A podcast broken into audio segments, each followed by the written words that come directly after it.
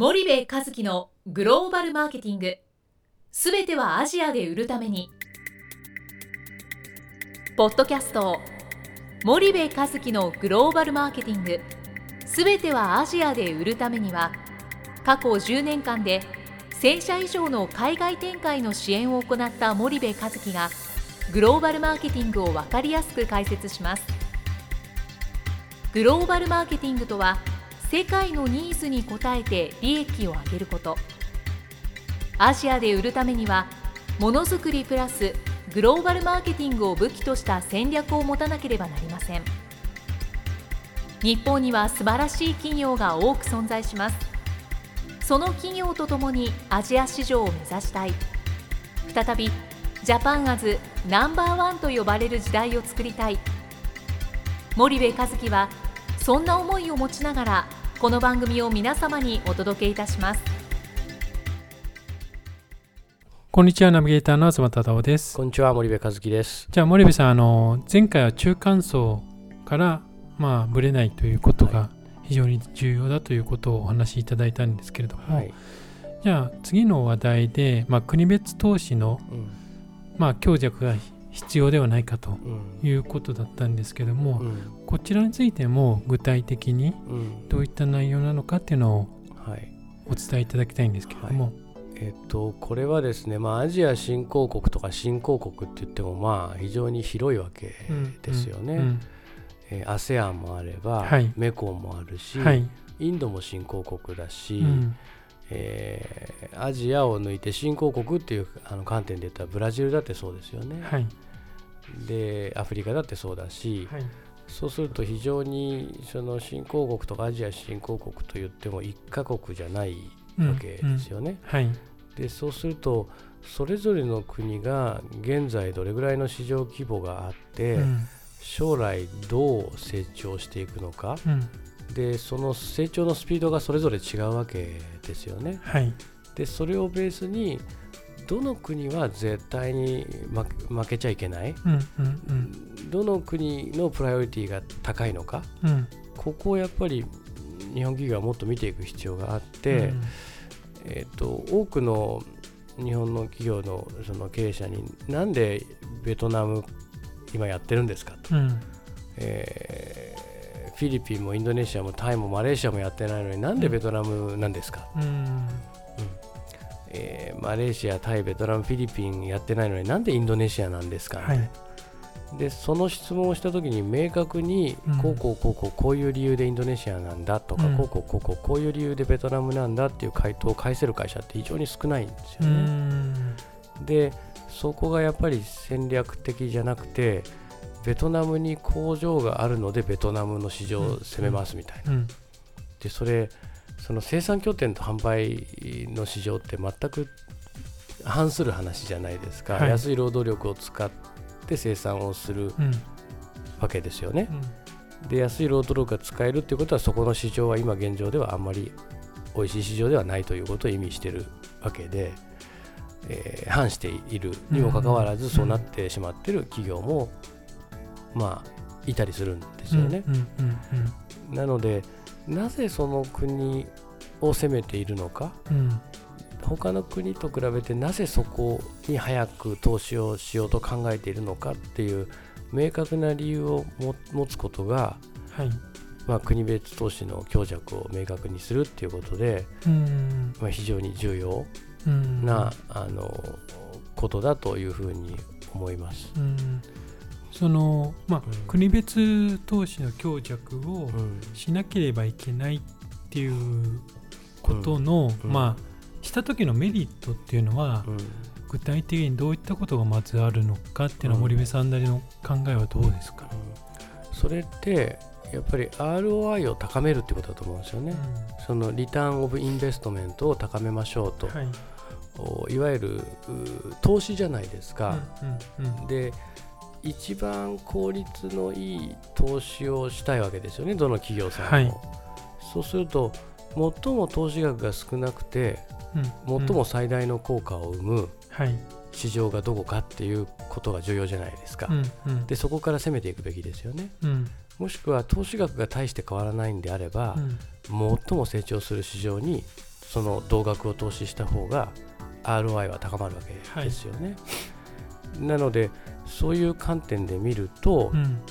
このどの国に投資をフォーカスするのか、はい、もしくはどの国から投資をしていくのかっていうことは、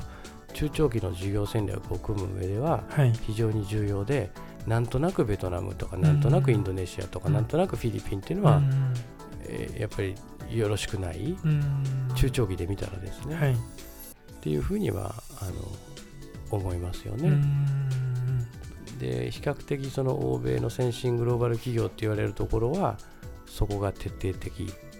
なので中国とインドっていうものすごい巨大な市場は、はい、えー、絶対に外さないっていうもう彼らのそのこだわりがあマーケットシェアに現れちゃってるんですよね。はい。はい、で一方で日本企業は中国を散々やってきて、うん、反日騒動の後ぐらいからチャイナプラスワンって言って、うん、ASEAN に出たじゃないですか。はい、で ASEAN の中でも日本びいきのインドネシア、うんうん、えー、自動車のシェアが95%で世界一日本車シェアが高い国を、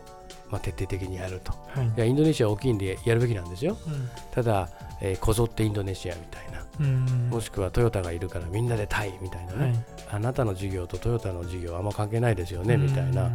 あ会社もいるわけで、はい、でそれがやっぱりあのこのチャイナプラスワンなんていう言葉は日本人しか言わないですからね、うんうん、なのであのそうそうじゃないんじゃないかなと、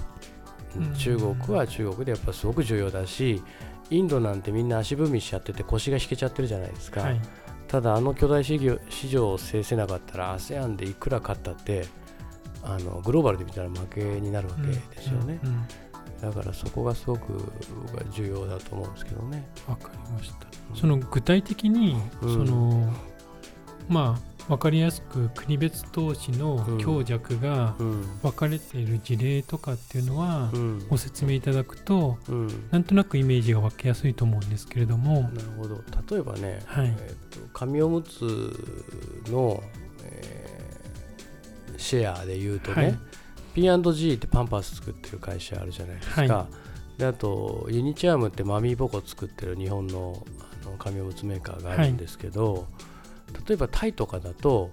ユニチャームが6割のシェアを持ってて P&G はほぼほぼないんでね、ゼロで60対0でユニチャームの勝ちなんですよ。うんうん、でマレーシアも23%か5%ぐらいユニチャーム持ってて、はい、P&G5% ぐらいだと思う。んですよね。完全にユニチャームの勝ちですと。はい、でインドネシアもユニチャームが60%ぐらいあって P&G は10%ないんで、えー、インドネシアもユニチャームの勝ちなんですね。はい。でベトナムもユニチャーム4割ぐらいシェアあって、うん、えー、P&G がほとんどないので、はい、まあ、ユニチャームの勝ちですと、うん、でこうしてみると一見ユニチャームの方が勝ってるじゃないそうですって思いますよね、あの P&G よりすごいんだと、うん、なんですけど中国とインドを含めちゃうとね中国はやっぱり 35%P&G が持ってて、はい、ユニチャームが15%なんです。よ、うん。うん、でインドに関しては6割も P&G なんですね。でユニチャームも15%、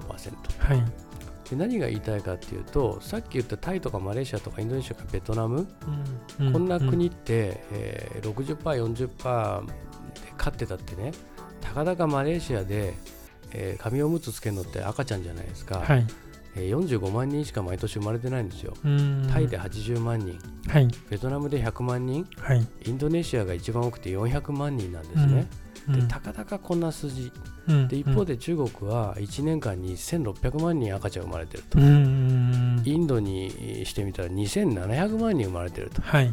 そしたらその数十万とか数百万生まれてる ASEAN の小国で勝つことよりも、うん。1600万2700万生まれてる中国やインドで勝つことの方が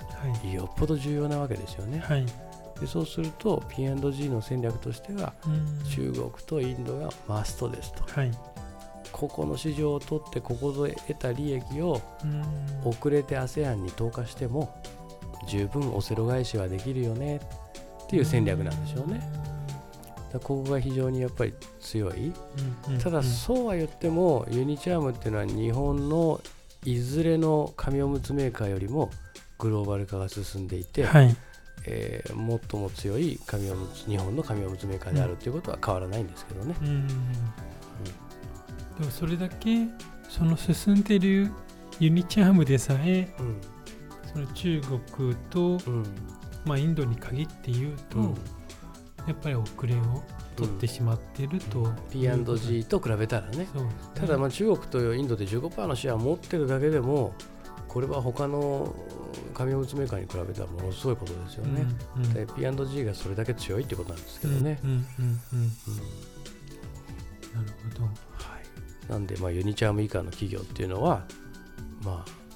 ほとんど何もできてないっていうことですよね。なるほど。そうすると、まあ、P&G がその中国とインドで得た利益を、うん。まあ、アジアに展開するんではないかというような、うん、森部さん今推測をされましたけども、うん。うん、それってどういったことなのかっていうのを、うん。うん、もしよろしければ少しお聞かせいただければと思うんですけども。結局その中国とインドでマーケットシェアで勝っていくと、うん、まあ利益がそもそもの市場がでかいんで膨大ですよね。はい、でそこで得た利益を一気にその先ほど言った ASEAN の小国に回してしまえば、はい、えー、ものすごいマスプロモーションができるわけですよね。うんうん。うん、そうすると ASEAN の小国のシェアなんて簡単にひっくり返せちゃうし、はい、あのそもそも P&G というブランド自体、うん、まあ、パンパースというブランド自体がグローバルブランドなわけなので、はい、えー、中国とインドで勝つことの方がまあ、重要。そこで勝てば、その利益を ASEAN に投下できるし仮に ASEAN で負けたとしても、特にマレーシアなんかも45万人しか生まれてない市場どうでもいいでしょうと、えー、これからどんどん減っていく、えー、タイだって80万人。ベトナム100万人、まあ、ちょっと増えてるのかもしれない。100万人とインドネシアはちょっと400万人で捨てがたいなっていうのはあるかもしれないですけど、まあ、そんな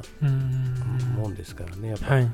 2700万人とか1600万人と比べたら、まあ、全然そうですね。2700万人の、うんまあ、60%のシェア握ってたら、うん、すごいですよね。すごいですよね。なので日本ですら100万人ですからね、はい、はい、うん、なんでまああのとてつもない市場だですよねインドなんかはね。なるほど。だそういう観点で言うとやっぱ国別投資の強弱っていうのは、うん、やっぱ日本企業も考えなければいけないと、どっちかというとなんかやりやすい国に行くっていう傾向がやっぱり強いし、うんうん、どっかの日系がこう行ってるから行くみたいな傾向がやっぱり強いですよね。で正直僕は ASEAN とインドどっちか難しい方インドの方が圧倒的に難しいですよ。そうでしょうね、うん。だけどインドはやらないといけない市場なのでね、うんうん、で時間がかかるからこそもう今出なさい今もう遅いぐらいだよっていう話でね、はい、うん、だと思いますけどね。わかりました。じゃあ森部さん今日はお時間が来たのでここまでにしたいと思います、はい、森さんありがとうございました。はいありがとうございました。本日のポッドキャストはいかがでしたか？番組では森部和樹への質問をお待ちしております。ご質問は podcast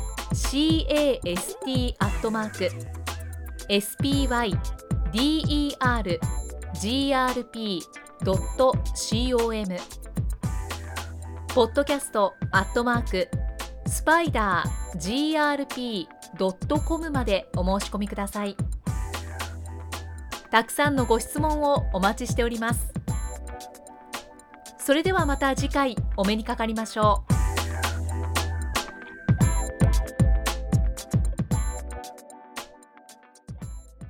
森部和樹のグローバルマーケティング